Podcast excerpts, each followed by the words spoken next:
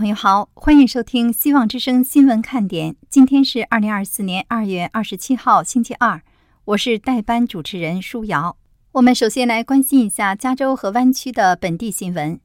一位加州立法者正在倡导让无证居民有资格申请一项由州政府支持的住房贷款计划。这项计划非常受欢迎，而且将在几周内再次提供两点五亿美元的首付援助。加州的民主党众议员。华金·阿拉姆布拉上个月提出了一项名为“一八四零号众议院法案”的立法，用来扩大加州梦想计划的申请资格。这项计划采用了共享升值的贷款模式。多年来，无证移民一直用绕过涉案号的贷款计划购房，但是这项法案出台后，将使许多无证移民更容易买房。从去年开始启动的全民梦想计划，宗旨是帮助解决加州的种族之间的财富差距问题。这项计划为加州的购房者提供首付款，占房屋购买价格的百分之二十，或者最高可达十五万美元。只要房子再次出售，房主将偿还贷款和一部分升值的价值。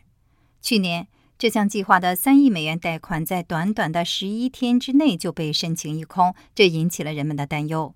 今年，加州住房金融局将以抽签的方式取代先到先得的模式，并且制定了一项新的规定，也就是要求购房者必须是第一代的购房者，也就是个人或者他的父母都没有住房。这项计划还降低了收入资格的门槛，从该县中位数的百分之一百五十降到百分之一百二十。比如在 Sacramento 县，收入门槛是十八万美元。目前这项申请已经开始了。想参与这项计划的购房者，可以在四月初抽签开始之前找到州机构批准的贷款机构，然后购房者将有一个月的时间来提交申请。对于阿拉姆布拉的这项新的立法提案，加州住房金融局的发言人埃里克·约翰逊表示，该机构无法对这项提案发表评论。加州住房金融局和梦想计划的手册规定。每位借款人必须是公民、其他美国国民或者合格的外国人。斯托克顿业主金融集团经州政府批准的贷款人克里斯蒂娜·埃尔南德斯则表示，必须有某种法律文件证明他们被允许在这里居留。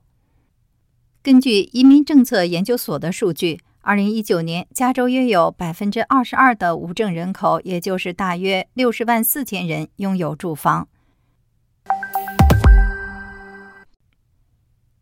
加州州长纽森有可能再度面临一项针对他而发起的罢免行动。一组较保守的权益人士宣称，他们在周一把正式的罢免文件递交给了纽森。这是整个罢免行动的第一步。接下来的过程将是冗长而且花费巨大的。由拯救加州领头的民间组织批评纽森。虽然加州目前面临着七百三十亿美元的赤字，但是纽森则专注于他的总统梦，把他的精力花在全国的政治上。另一方面，他们也批评纽森在州内的政务，比如游民以及移民问题上处理不当。纽森则认为，这次的罢免诉求不过是支持川普的共和党人对他发起的一项干扰行动。这项罢免行动将是纽森第五次面对罢免诉求。在此前对他发起的罢免行动中，只有2021年的一次进入了全州投票阶段，是针对他在 COVID-19 大流行之初采取的激进公共卫生安全措施的回应。要想成功在今年的十一月提交公投，支持者必须在五月之前汇集138万个可验证签名。旧金山市领导人正在推进一项计划。指控毒贩在鸦片类药物相关死亡案件中犯有谋杀罪。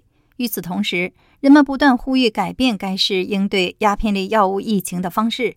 旧金山的市领导正处于组建特别工作组的最后阶段，以调查与鸦片类药物相关的死亡是否属于谋杀。市长伦敦·布雷德和其他城市官员在去年十月联合宣布成立特别工作组。旧金山地区检察官布鲁克·詹金斯则表示。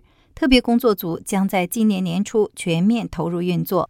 詹金斯还重申，需要从各个层面解决该市的鸦片类药物危机，包括起诉毒贩，因为芬太尼正在夺走生命。他说，毒贩们非常清楚芬太尼的致命性。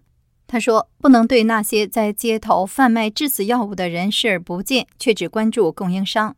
必须在各个方面对此进行打击，这就是正在做的事情。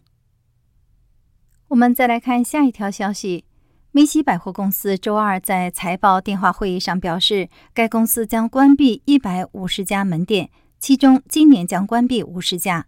截至目前，这家公司还没有宣布位于旧金山联合广场的大型旗舰店是否在关闭之列。这家连锁百货公司表示。他计划集中精力扩大其奢侈品牌布鲁明戴尔百货公司和 Blue Mercury。总的来说，重组后，梅西百货将只剩下三百五十家门店，即将关闭的店铺面积约占梅西百货面积的四分之一，但是销售额约占百分之十。梅西百货的首席执行官斯普林表示，关闭业绩不佳门店的计划最终将有助于梅西百货公司稳定销售。重点是客户服务和更新产品线。与其他实体零售店一样，梅西百货公司也在与网络零售商日益激烈的竞争所带来的全行业销售下滑做斗争。该公司周二表示，第四季度净销售额下滑了百分之一点七，达到八十一亿美元。梅西百货第四季度的同店销售额下降了百分之六。在计划关店之前，梅西百货一直在裁员以降低成本。今年一月份，梅西百货表示将裁员百分之三点五，也就是大约两千三百五十名员工，并且关闭五家门店，其中两家在加州，分别在 San Leandro 和 Simi Valley。在旧金山，梅西百货关店的消息引发了人们的担忧。人们担心该市可能又有一家著名的零售商退出市中心核心区。去年，Northstorm 位于市中心 Westfield 的五层百货商店在租约到期后关闭了。在过去的三十五年里，这家店一直是该购物中心的主力店铺。几个月后，商场业主将商场交还给了贷款人，理由是对犯罪活动的打击不利。这也是 Northstorm 离开的原因之一。自从新冠肺炎疫情爆发以来，已经有三十多家零售商撤出了旧金山市中心的店铺。最近几个月，放弃市中心的商店包括 Saks of Fifth、Old Navy、阿迪达斯、Whole Foods，还有 Anthropology。接下来，我们再来关心一则关于公共健康方面的信息。根据美国疾控中心的数据，传染性极强的胃部病毒正在全美迅速蔓延，在美西地区。约有百分之十二点八的诺如病毒实验室检测结果呈阳性，这是自六月份以来的最高值，仅次于东北部的百分之十三点九，中西部则紧随其后为百分之十，南部为百分之九点五。根据加州公共卫生部的数据，诺如病毒是导致呕吐、腹泻和食源性疾病的首要原因。它通常被称为胃流感或者是食物中毒。最近病例激增的几周前，一艘豪华游轮停靠在旧金山，其中一百五十多人报告出现了类似诺如病毒的胃肠道疾病症状。虽然这些病因还没有查明，但是疾病预防控制中心指出，诺如病毒爆发通常发生在医院、学校、营地和游轮等封闭和拥挤的场所。这些病毒通过与感染者的个人接触，或者食用了受污染的食物和饮料传播。据美国疾病预防控制中心说，诺如病毒在美国的爆发高峰期是每年的十一月到次年的四月。在出现新的病毒株的年份，病例会增加百分之五十。根据湾区的废水样本，整个湾区的病毒颗粒水平在短暂的下降后正在上升。诺如病毒没有特效治疗的方法，症状可以持续几天。但是专家建议，如果感染了诺如病毒，应该注意休息，并通过大量的喝水来补充水分。最好的策略就是避免生病。疾病预防控制中心建议民众经常洗手，并对共用的物品表面进行消毒，尤其是在用餐之前。据疾控中心说，要阻止诺如病毒的传播，需要遵循以下简单的步骤：第一，就是好好洗手，要使用肥皂和水，因为洗手液对诺如病毒没有效果。另外，对水果、蔬菜和贝类的清洗要彻底。此外，贝类海鲜一定要煮熟、煮透。如果感觉不舒服，就待在家里，在感觉好转后的至少两天内不要外出。如果感染了诺如病毒或者出现腹泻的症状，就不要去准备食物或者去照顾他人。要用漂白剂溶液快速清洁和消毒可能带有诺如病毒的表面或者物品，它能有效的去除病毒。听众朋友，以上就是今天新闻看点的本地新闻部分，我是舒瑶。我们现在休息一下，不要走开。广告之后马上回来。